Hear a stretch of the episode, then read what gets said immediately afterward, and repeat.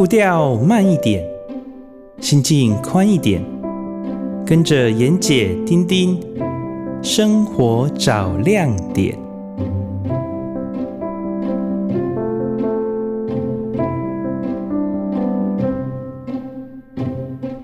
各位听众朋友，大家早安！很高兴又在礼拜天的早上在空中和各位相会。您现在所收听的是云端新广播电台 FM 九九点五，最自由的声音。您所收听的节目是《生活找亮点》，我是主持人丁丁，我是主持人妍姐，大家早安，妍姐早，丁丁早。妍姐，我们呃在聊了好几个礼拜的这个拍卖以后，我们。今天要聊点什么不一样的话题？哎，我今天准备了好几个问题要请教你嘞。哎呦，请教不敢，请说。因为这好像有一些跨世代的疑问哦。我昨天跟我一个闺蜜吃饭，嗯嗯，嗯，这个闺蜜呢跟我的情况是，因为她太晚婚，哎，她晚婚，然后一直没有生小孩。直到很后来，她可能透过某些方式努力，然后呢，就有生了一个男生。嗯嗯，这男生就所以跟我们大家平这几个闺蜜的小孩的年纪差距蛮大的，所以我是我是小孩都已经比较大了之后，看到他们家还是在地上爬呀，然后跟菲佣这样子喂呀，这样，嗯，所以他最近碰到的问题，跟我能够提供他的交流的问题。我觉得差距有点大呢。哦，他小朋友现在多大？他小朋友现在才大一吧？大一，大一也很大啦。但是跟我们的小孩，呃，差距很大。我觉得，因为我们小孩都在读国中或高中的时候，他小孩才在，才在。像叉烧包一样到处乱跑，到处还叫不叫叫不听的感觉。哦。但是现在他所面临的，例如说，呃，课程的问题呀、啊，或者是他就业可能产生的一些问题，学校的一些状况，我们都没有办法提供任何的解答。但我知道你的孩子还小，但是可能你在教育体制的经历上。我们有相聚了十几年的状况吧，我在想，嗯，所以我想说，哎，顺便跟你这个礼拜能够跟你请教问题的时候，我们的听众朋友是不是刚好也有这方面 想要知道的状况，或者也可以提供我们了解的状况？好啊，好啊，因为我最近哈、哦，刚好我一个呃念研究所的学姐，她她也是从事教育工作的。那她也也跟我聊到这个问题，他们也是观察到，刚好就是现在大一大二这个阶段，呃，蛮多学子跟家长遇到的问题，就是呃，您知道现在这个呃大学的辍学率跟转系率非常非常的高，嗯嗯，对，那这个他们也有针对这件事情来做一些研究，待会我们也可以聊一聊。呃，我们就现在就聊吧。您刚刚在想的问题，我好有兴趣哦。要这样吗？好，嗯，因为现在的这个呃大学的入学管道，其实说起来多元，但是呃蛮蛮复杂的啦。可是很多家长其实搞不懂，那很多的同学他们也也也就是。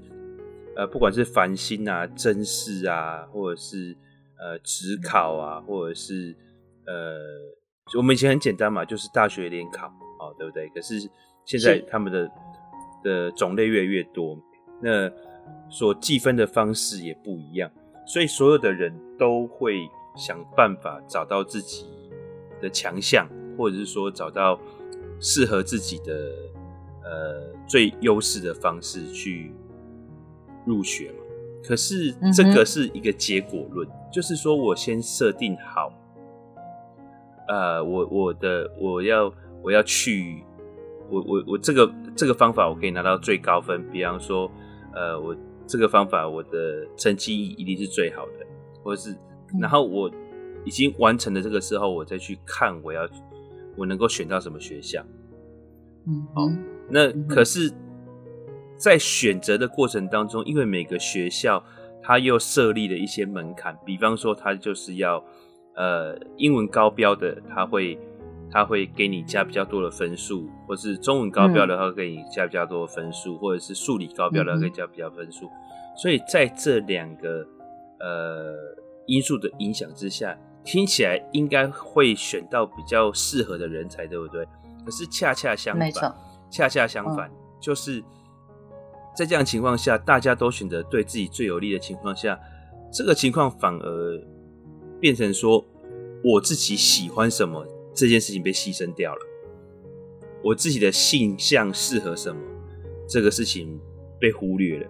那家长也比较少去帮助小孩子去呃探索这一块。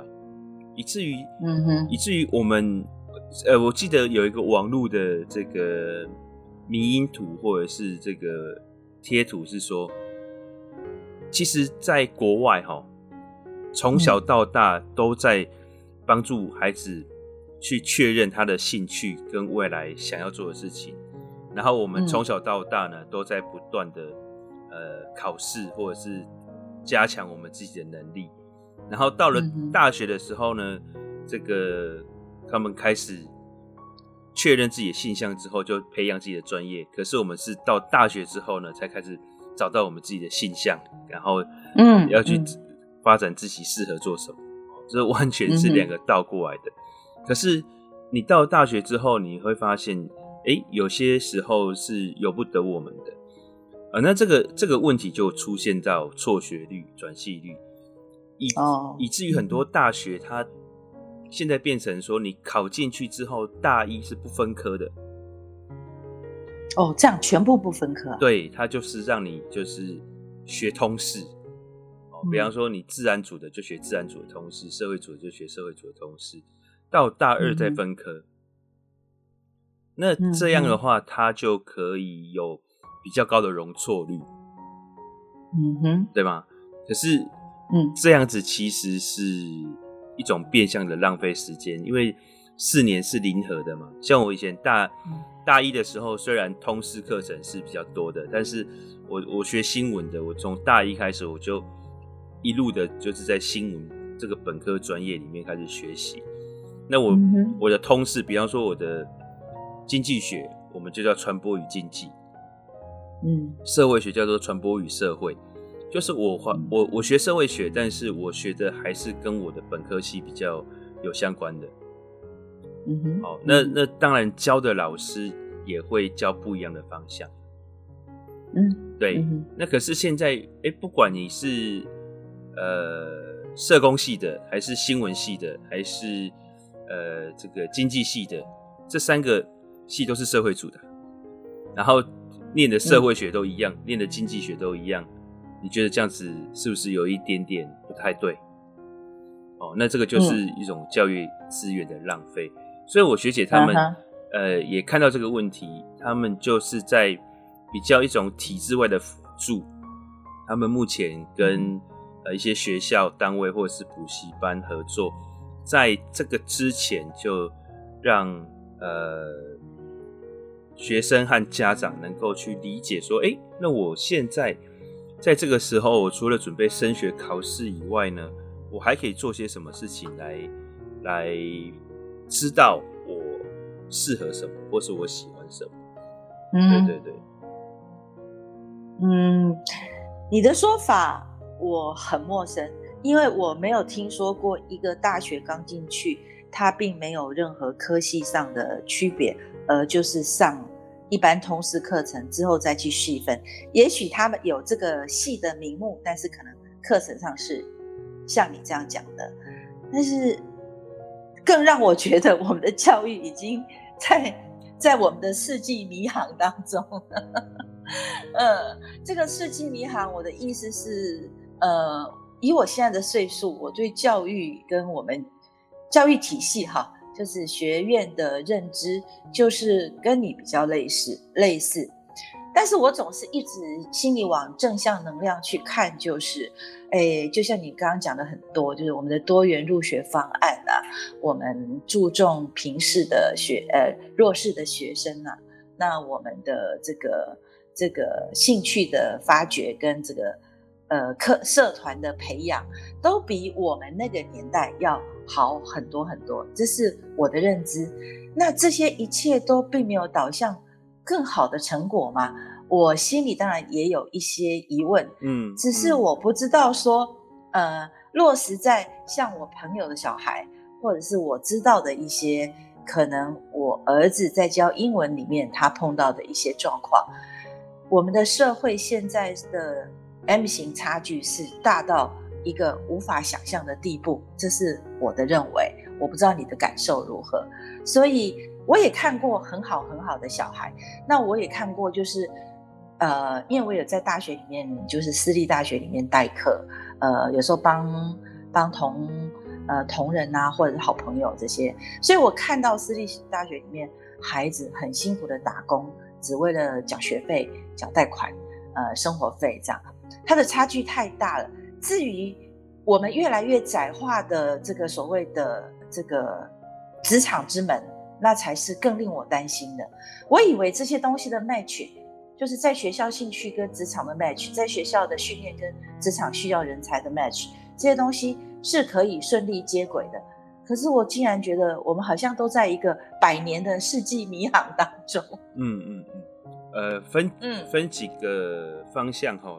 刚刚呃您所提到的这个第一个，呃，其实去年远见有一个报道，哦，欸、他说台大哦哦。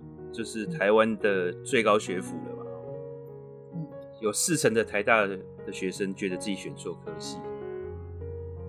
嗯，这是台大自己发布的新闻，有四成的。嗯，所以哈，他们在去年也宣布，他们也要成立不分系，就是我刚刚讲的，就是大一不分系，然后分流这样子。哦，哦，对，对，所以其实，所以现在目前台清交城这四间学校都已经。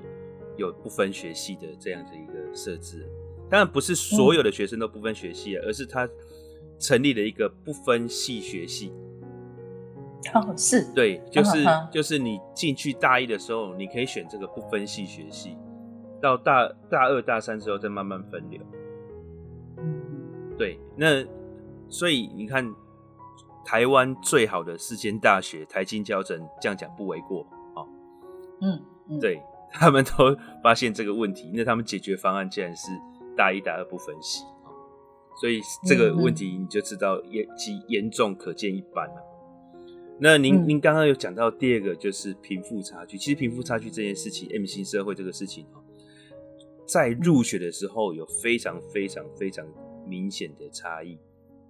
嗯，我太太是高中老师嘛，哈，是。那呃，其实。夫妻两个都是高中老师的家庭，在我们社会目前来讲，收入应该称得上是小康吧，对不对？应该很不错了。哦，据我所知，对，十万一个月嘛，对，十五六万一个月。那在高雄来讲，已经算是呃，嗯，不能说非常好用，对，不能说是 中上，但是应该来讲就是高于平均值蛮多的。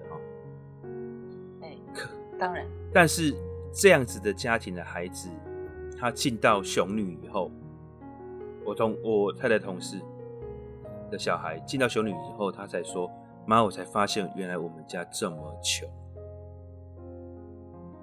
怎么可能呢？对，好，这是这这是小孩子最直观的感受，而且他高一了，然后考上雄女，表示他是一个聪明的孩子，而且不会乱发议论，对不对？哎他他都有这样子的感受。哦，那第二是我们自己也也有过类似的体验，就是孩子从小就去学钢琴，然后参加各种比赛嘛。好，那这个也是希望能够在未来甄试的时候，或者是面试的时候，能够有更好的这个筹码去说，哎，我有这个比赛经验，而且有得名，对不对？是。好，在真正厉害的家长是怎么玩的呢？这个我发现的原因是因为，也是一我太太的一个同事的小孩，他弹钢琴，我觉得真的是非常非常的厉害。那也有去外面比赛得过一些公立比赛的奖，可是他去参加这种协会性的比赛，永远都是第四名开始拿起。然后我们就觉得很奇怪，到底发生什么事情？他们也觉得很奇怪。后来才知道，原来啊，有一些家长，比方说我们的小孩子都是差个两三岁，那我们就一一人出个三五十万，成立一个协会。哈，OK。然后我们就 我们就自己办比赛嘛，学钢琴的就办钢琴比赛，哦，学。这个爵士鼓的就办爵士鼓比赛，学铁三角的就会办铁三角比赛，是不是为小孩累积资历啊？对，但是我们我们我们一人出五十万，我们四五个家长一人出五十万，那你觉得前三名是谁呢？当然就我们这一圈小圈子里面的人。对，但是这个协会的名字就很响亮，很好听。那我的孩子上了大学之后呢？嗯这个协会协这个协会没有没有停掉，他再把这个资格卖给下一下一轮的家长。哦，现在的非营利组织是这样玩的。对呀、啊，所以所以你觉得这种如果是我们不要讲说呃比较清寒的家庭哦，就是一般的家庭大概都没有办法这样玩。对，所以，所以在这个过程当中，我们一直都谈到一件事情，就是忧心台湾的阶级流动已经停止，几乎。对，我认为。哦，这那嗯，之前就有台大他们也做过一个研究，哈，就是校内学生家长的社经地位的的的一个研究，其实发现绝大部分的孩子。家庭都是白领阶级以上，绝大部分哦，这个不是什么百分之七十哦，都是高达八八成九成以上的孩子，家庭都是白领阶级，而且越来越往北部发集中的趋势。对，这个就是我们很忧心的，我们台湾呃阶级流动这件事情已经渐渐的停止了。对，那那像我我的太太她是。大学的时候，他们其实就是打工赚钱养活自己，顺便那个还可以把钱给弟弟。好，那他大学的时候兼两份工。对，如果以现在来讲的话，基本上，呃，他就是准备一直负债下去，到呃出社会的时候，因为我们出社会的时候，我跟我太太结婚的时候，真的非常的穷。我们桌子上的呃金饰哦，然后聘金其实全部都是跟人家借来充场面。哇塞，丁丁，我现在才知道，那时候哎，真的，你们一一路苦过来。岁的时候是这样，可是我在三十五岁的时候买了我人生第一栋房子。对，还不是还不是两三百万的那种房子，就是还不错的房子。所以在我们那个时候，我们是有办法靠着自己的努力跟一点点上帝的眷顾，哈，让我们能够能够呃从负债到一般到小康。可是现在的孩子就越来越来越难，哦，是真的越来越难。所以我为什么我从小就是我女儿小时候。我们就处心积虑的为他们铺垫，哦，包括带他们做呃才艺活动啊，或者是我现在带着我女儿做广播节目，其实都是一样的原因，就是累积他们的资历跟人生的阅历，哦，那让他们能够呃未来的竞争力可以高一点。可是现在现在能够有这样资源的家庭，其实。老实讲不多啊，对，好，那那那那您刚刚有讲到了这个就业倾向，就是我们我们其实读书读到了一定的地步，绝大部分的人还是要投入就业市场。那在国外哈，尤其是在美国或是德国这两个国家，我觉得是最明显的。呃，我记我记得我在加拿大念书的时候，有一个。德国同学，他住在或许呃的那个产地，好像斯图加特吧，好像是斯图加特，我我我我有点忘记确切的地方。好，他在那边做技师，然后出社会一段时间之后呢，公司给他钱，让他能够继续去进修。那他想说，他想要学习有关管理职的工作，所以呢，他就到加拿大去念这个企业管理的学分，这样子。他就跟我同变成同学。对，那他就是我们台湾人讲的欧秋。好，那他就是从以前就是当技师。他说他从小到大最大的愿望就是进去。Porsche 就是保时捷，当保时捷的技师。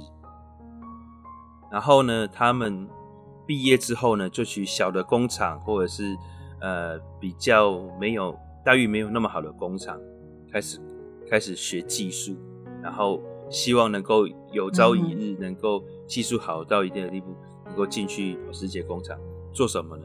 还是一样做黑手。可是你知道吗？他们刚进去。的薪资就已经是台币超过七八万。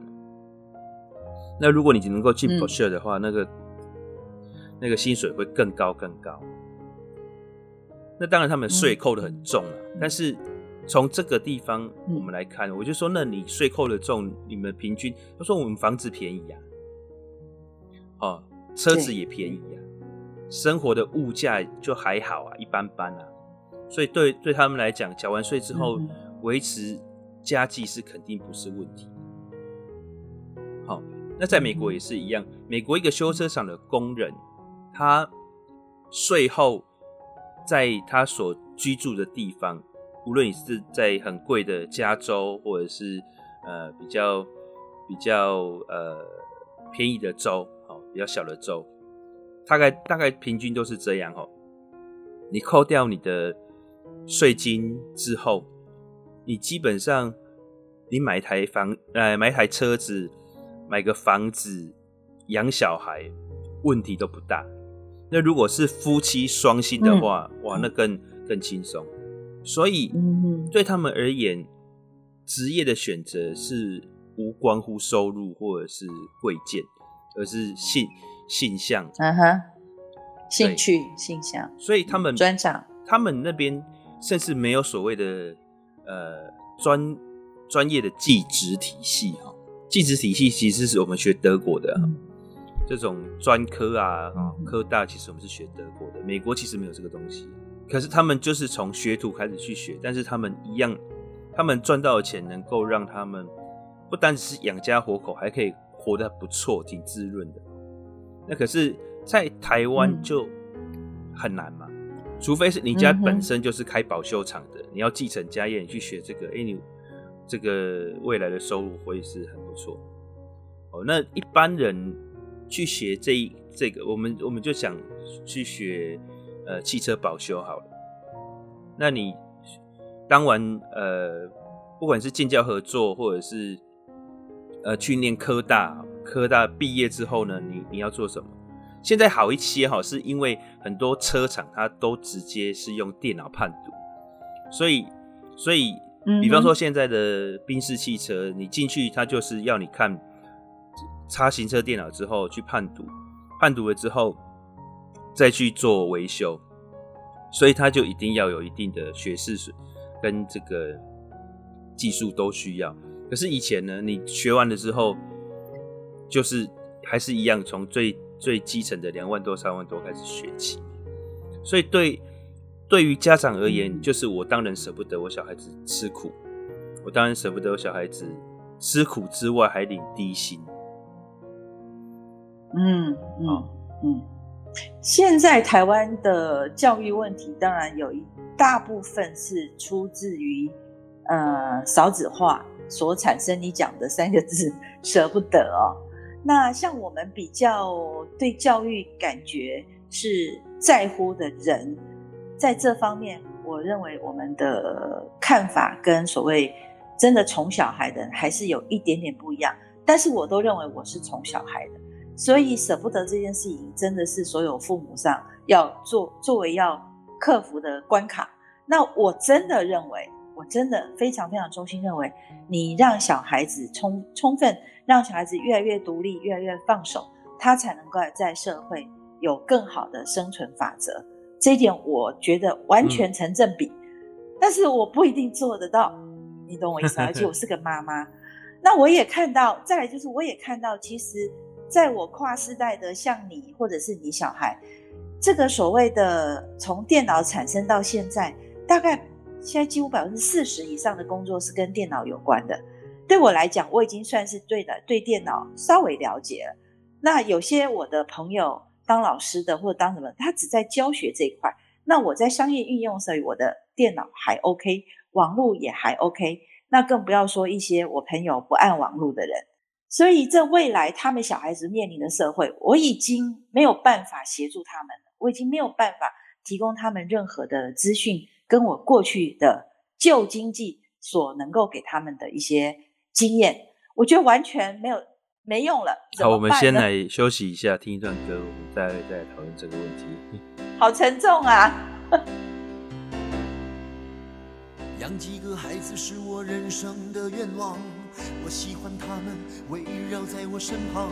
如果这纷乱的世界让我沮丧，我就去看看他们眼中的光芒。总有一天我会越来越忙，还好孩子总是给我希望，看着他们一天一天成长，我真的忍不住要把梦想对他讲，总在他们的身上看到自己过去的模样，对自己，对人生，对未来。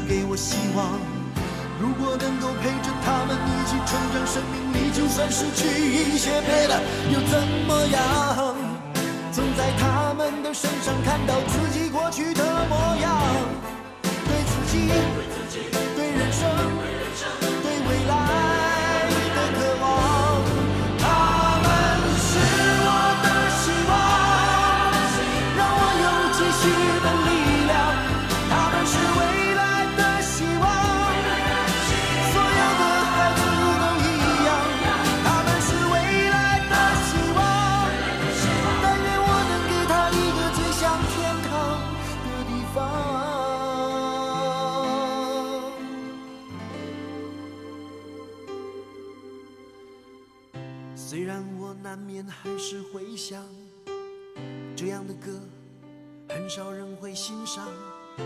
这一首歌无关儿女情长，只献给我家那两个可爱的姑娘。她们在我心里最柔软的地方，虽然我总是身在远方，我生命里。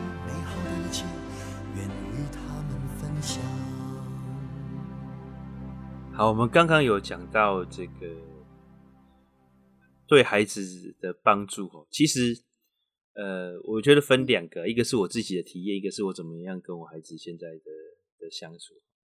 我我我这个世代应该是第一个世代，呃，所谓的山西话哈，就是我记得我大一的时候，嗯、呃，买我人生的第一台手机六一五零哦，Nokia 的，嗯。然后我、哦、那时候很那时候算很贵哦，一台一只 Nokia 的六一五零一万一万多多蛮多哦。好像说民国八十几年那个时候，然后呃，我们那个时候也是第一批呃，所有的作业开始要用电脑做文书处理。好，然后在我出社会的时候。整个新闻界已经开始全面的电脑化了，也就是说，基本上已经没有什么人拿稿纸在写稿了。好，所有的不管是老记者、新记者，全部都是用电脑。好，那再过了两年，也就是我我当记者之后，我刚刚开始当摄影记者的时候，那个时候我们还是拿。相机的胶卷，好，那那后来到了我进苹果的时候，我后来因为我大大三开始就在报社实习之后就留任变成特约记者，啊，那个那个时候我还是我还记得我拿 EOS One N，然后后来拿 EOS One V，我这个都是胶卷，哦，对，那到了我真正。呃，出出社会，正式的变成记者的时候，那个时候我在苹果日报拿到第一台相机，叫做 EOS One D。哦，One D One D 那个时候就已经全面数位化。嗯，对，最厉害的。嗯、这那时候，那这个时候就是已经全面数位化，已经没有人在拿这个底片去冲，然后去去放片，然后去。都已经没有了嘛，全部都是数位化的。然后我们那个时候刚开始当记者的时候，这个还没有办法全部的人都有无线传输，所以我们还是要把这个记忆卡拿回报社去传。可是到了过几年之后，就全部都是数位化了，每个人都拿到一个那个三 G 的网卡，你电脑插着，你就可以直接上传到公司，你就不用再进公司了。所以。所以我我应该算是第一代，嗯、呃，进入到这个全面的网络化的的的先行者。对，不管是在学生时代写作业，或者是出社会工作，大概都是第一代。刚好世代交替的第一代。在我们之前，也没有人有办法给我们任何经验呐，哦，更不用说什么父执辈啊，或者是前辈都没有嘛，我们都是。都是这样这样一路的摸索下去，所以我不觉得，呃，一定要给现在的孩子什么样的引导，因为真的就像你讲的，这个科技呀、啊、世代的交替都太快了，很难，我们很难去跟得上。但是我我觉得我们应该要帮助他们培养的能力是。最传统的能力啊，最传统的能力，就是他们怎么明辨是非，他们怎么与人合作，他们怎么样在呃困境中培养出意志力。其实有这些最基本的内在力量，他们外在的环境再怎么样的变化。我觉得都可以适应的下去，所以这个就是为什么现在讲到所所谓的素养教育，我觉得这个其实是有意义的。这个不是，这个不是一个口号或空谈，只是我们把它太空泛的去谈了。其实所谓的素养教育，真的其实就是培养孩子的内在力量、受挫力，嗯，哦，然后合作的能力、想象力，哦，然后。怎么样能够呃克服问题、解决问题？那等等，丁丁，你这个我非常非常赞同哦。但是这个东西在我们以前，我们也有这样的能力，可是我们不需要透过训练跟上课啊。呃，过去其实你会发现我，我我们觉得自己有，可是你想想看，我们身边刷掉多少人？因为我们过去是精英教育。我考高中的时候，高中的录取率是百分之三十几；考大学的时候，大学录取率是百分之四十几。所以所以九九年国教上来到大学，就是你还还听听过了大学，哦，毕业的人其实并不是真的如过江之鲫，像现在这么多哎。好，所以其实不是说我们所有的人都有培养到这个能力，很多人是在跌跌撞撞的挫折当中，我们讲的社会大学学到的，在我们教育里面确实是缺乏这一块。那缺乏这一块，就是运气好的人有办法学到，运气不好的人呢，他就是要再花更多的时间去学。所以我们现在如果能够有系统的去帮助孩子培养，这未尝不是一件好事啊。哦，但是但是话又说回来了，是不是真的所有的呃学校或是所有的系统都可以这么样的平均给这些孩子，不论是家庭的状况好或不好，不论这个孩子的天赋是我们国父讲的嘛，圣贤才智平庸嘛，对不对？哦，这个这个都有分等级。能不能都给他们足够的时间跟资源，让他们去发展，让他们去学习，让他们能够呃具备基础的能力？我觉得这个才是我们要呃要去关注的哈。那也是教育单位他们，嗯，我觉得希望他们能够去 review 这些呃，比方说我们讲的一零八课纲实施的。一年、两年、三年之后，有没有再回头去评估到底做的怎么样？而不是现在学校的评鉴哦，都很多都是流于空泛、表面、形式主义这样子。嗯嗯，那我能不能听听你是如何呃培养你们家两个小朋友这方面所谓的呃这个传统基本能力素养？其实我们没有呃，比方说。特别的去学什么，就是一样啊。我们就是从他们孩孩童的时候教他们一些规矩啊，哦，然后鼓鼓励他们啊，尽量给他们正面的环境。那在在游戏的时候，呃，让他们去体会什么是合作，什么是竞争，什么是呃胜不骄，败不馁，哦。然后什么时候应该合作，什么时候应该表现自己，那都都会找寻各样的机会啦。比方说，呃，我们带他们玩桌游，比方说带他们到呃教会里面跟其他小朋友相处，这些对。但是这个其实哦也很不公平啊。这个其实是需要大量的时间的陪伴。哦，那很多。其实时间是很奢侈的，对，那不是说有钱人就有时间，有些有钱人非常忙嘛，对不对？那也不是说哎、欸，没有钱的就就有时间，因为没有钱的人他也可能要要为了生活奔忙，所以这个其实我说我所以我说时间是奢侈的哦，这跟你家庭收入没有什么关系，那你就是要要愿意付上代价。那像我现在带着我的。大女儿布丁有主持一个节目嘛？就在我们这个节目的时段的之前，对的话，花生什么树？那这个对我来讲也是 耗费极大极大的成本。为什么？因为我一定要在他可以的时间，我就要挪出两到三个小时陪他录一个小时的音，就是我要三个小时，我才有办法剪成一集啊。所以我录就是录三个小时，剪要剪两三个小时。那就等于是说，我一几乎一个工作天都在处理这件事情。哦，那对很多的家长而言，这个就很难嘛。对对，不可能，那你真的不可能，没有人有这个耐心。你很特别，嗯，因为我本本身就是媒体出身的，所以对我来讲，我我知道这个怎么操作。哦，那可是对于很多其他家长而言，他。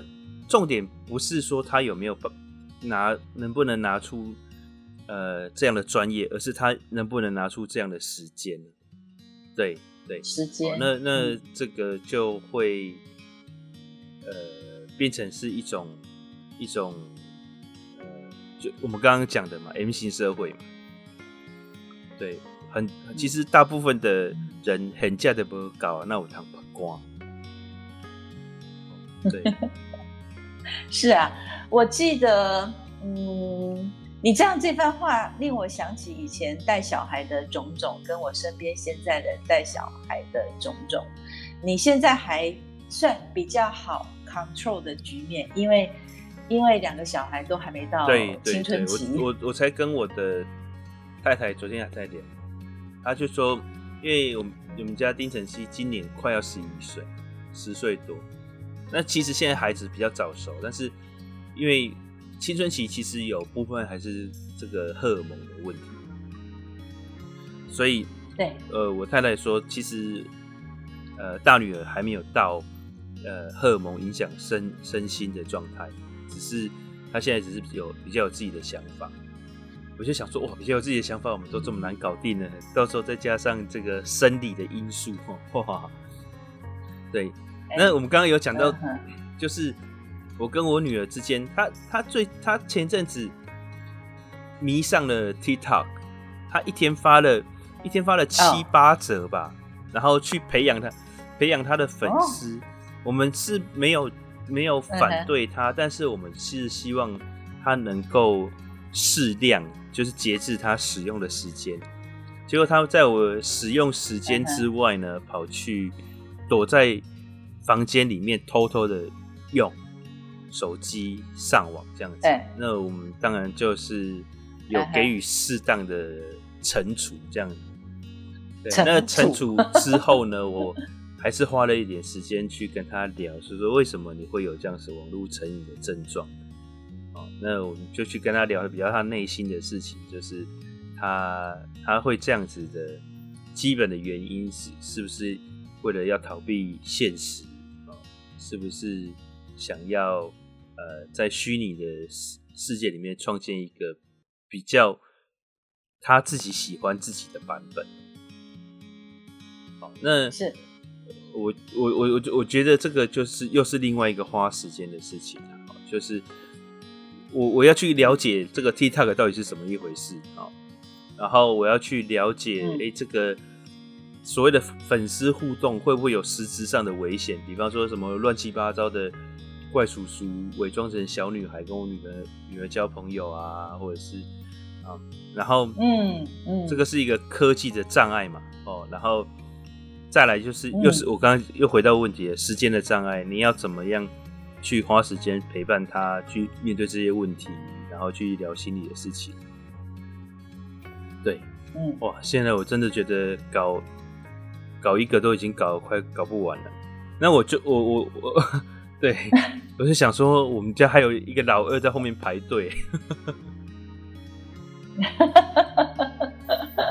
父母难为，这个是幸好我感觉我在一个比较安全的社会架构跟环境里面走过来，但是我想所有的爸爸妈妈大概都都都会。都会担心子女未来要面对的社会，这是不可免的。只是说，你刚刚讲到说，诶，好，你们家小孩他现在网络成瘾，那我们还不知道未来二三十年还有更多什么我们不知道的东西在出现。那我们来讲，如何能够让一个孩子不要在这个对任何东西上瘾这件事情，我倒很有兴趣，因为我知道现在校园上瘾的 drug 的问题也很严重。呃，更不只是电脑上网的问题。我相信，搞不好对一个人爱上了、上瘾了，也是一个问题。你怎么看对小孩上瘾这件事情呢？我们当年比较没有这方面的。其实也有啊。我们那个时候，其实很多同学从国小六年级，甚至嗯，或者是很多从国中开始就开始抽烟了。烟瘾也是一个瘾。哦，对对对。那我们那个时候。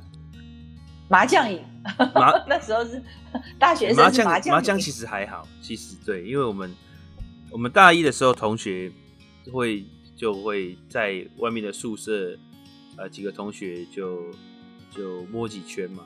后来真正一段时间，大概半个学期，或者是最多没有超过一个学期。后来我们才发现一件事情，就是一一整个学期下来，每个人的输赢之间也不过就是这百来块，因为也没有人特别厉害嘛，大家都是半桶水，所以大家这、嗯、对发现输赢之间也就是几百块，我们就说这几百块拿去 KTV 唱歌不是很好吗？在那边打麻将搞生搞死，搞到这个熬夜哦，所以所以也就、嗯、大家也就这个放。对对对对，没有在搞这件事情。我觉得年轻人，年轻人哈，嗯，呃，我们成瘾有两种，一种是心理性的成瘾，一种是生理性的成瘾。生理性的成瘾比较麻烦。哦，为什么？生理性的，因为生理性的成瘾，它这个就是跟我们人体先天结构有关系。哦，就是我们呃生理性的成瘾，我们就讲到的是这个烟酒、毒品、性爱，都是比较容易常看到的哈。那这个就会跟我们的这个交感神经、副交感神经里面的这个连接有关哈。那像尤尤其是烟烟的尼古丁哈，它就非常符合我们人人类这个交感神经、副交感神经中中间的这个呃轴突的连接。所以有些人抽了一口烟之后就终身上瘾，为什么？因为它这个尼古丁的分子就刚好镶进去它的这个交感神经里头，对，或者是就镶进它副交感神经里头，所以。每个人抽烟的感觉会不一样，有些人抽烟他会觉得特别有精神，会容易容易亢奋起来，那就是这个尼古丁的分子镶到他的这个交感神经里头。好，那如果是镶到他副交感神经里头的话呢，就觉得吸烟能够让他呃心情平缓下来，让他比较容易去思考，哦等等之类的。哦，所以每个人。抽烟的那个成瘾的原因不一样，可是有些人就不会，他就是再怎么抽他就不会成瘾。嗯、哦，真的有，嗯，那上网瘾呢？哦，那这个就是呃，这个就是属于心理层面的。哦，在心理层面啊，对对对对，对我大概能分分野了。那其实心理层面的话，嗯、它其实还是会跟身体牵扯到关系，就是做这件事情会刺激他脑内啡的增加，就是其他事情已经没有办法刺激他的脑内啡，让他产生这样的感受，这样快感。哦，所以所以当他做这个事情的时候，呃，他就会觉得特别的开心。特别的愉悦哦，这个其实就跟什么？嗯、这个就是有点像这叫做屁呀，癖啊，哦，像是什么？像偷窃，嗯，偷窃癖，就是那些偷窃癖的人，他是真的缺这个东西吗？其实不是，他是享受那个刺激跟快感。哦，性爱成瘾也是一样。哦，然后当然这个也有有一些是生理性的。对，有些是荷尔蒙没办法控制啊，等等的。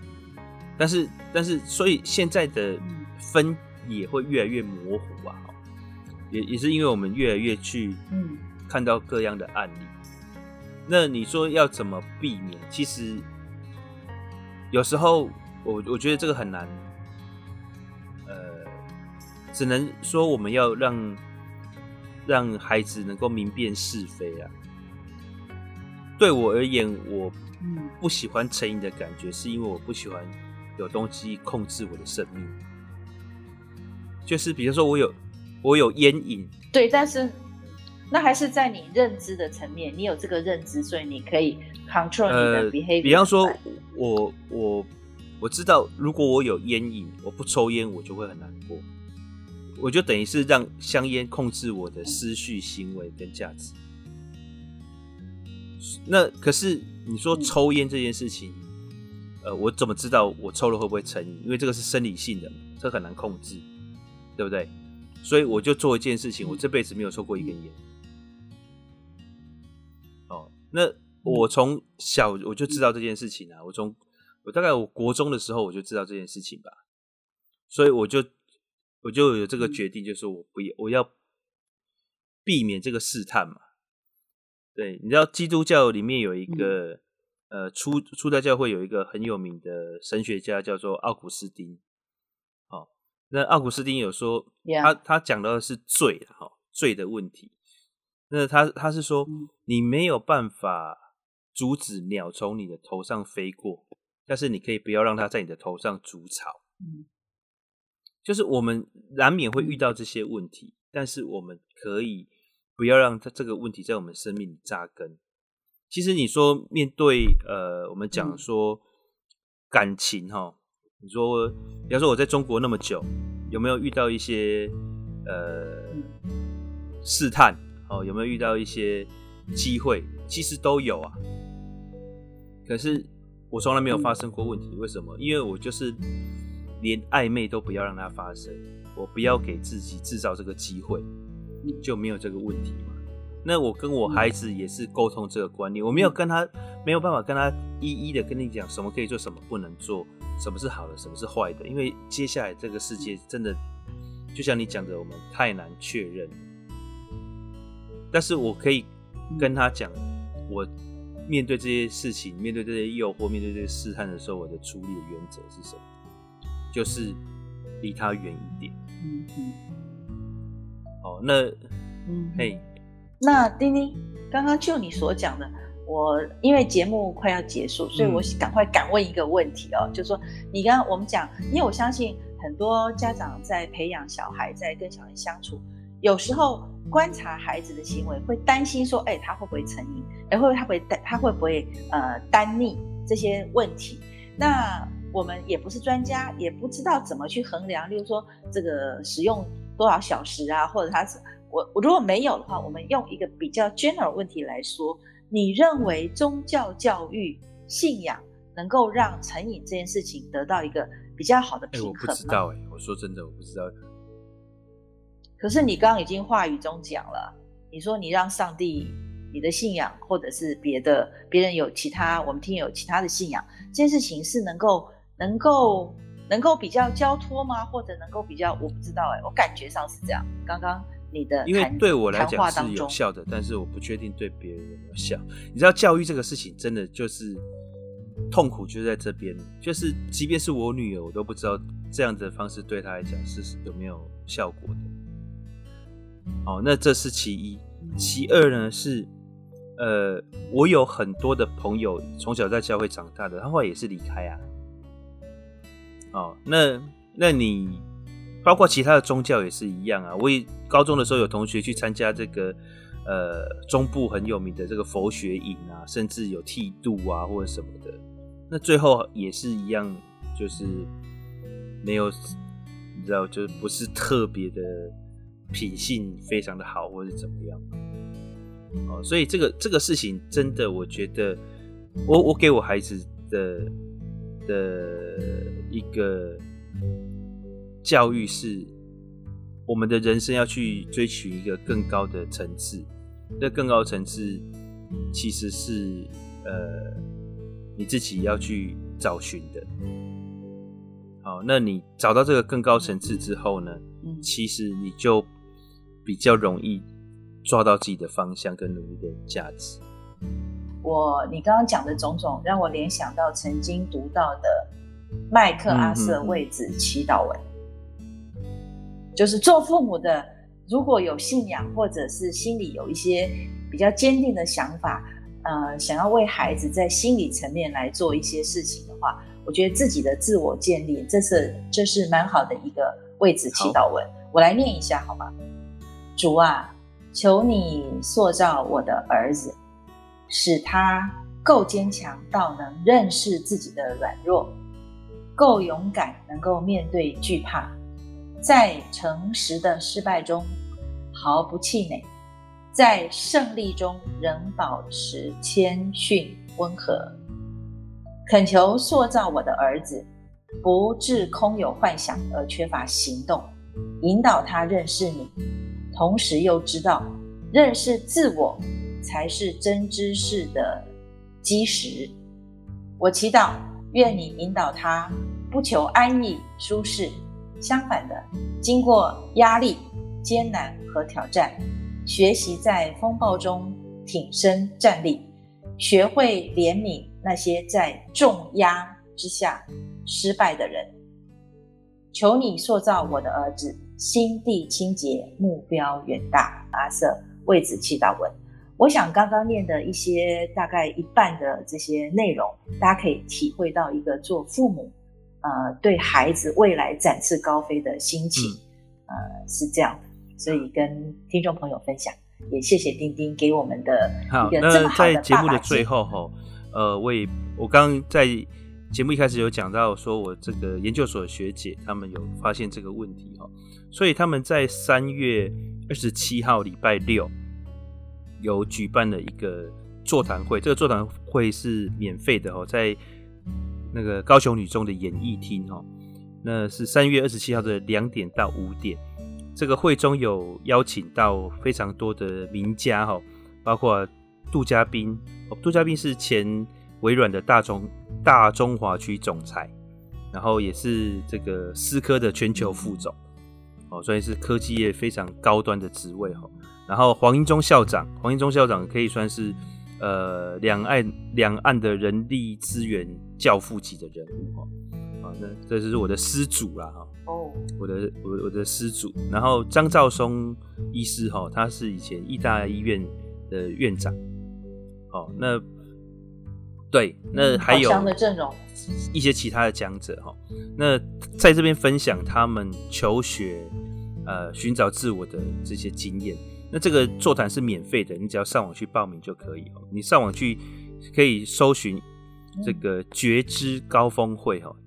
觉就是发掘的知，就是知性的知哈。觉知高峰会就可以上网去报名了，因为它其实这个座位有限呐哦，所以呃大家听到的时候赶快去看看还有没有位置这样。嗯，觉知高峰会好，好，那我们节目今天到这边了，很谢谢您的收听，那我们下周再会。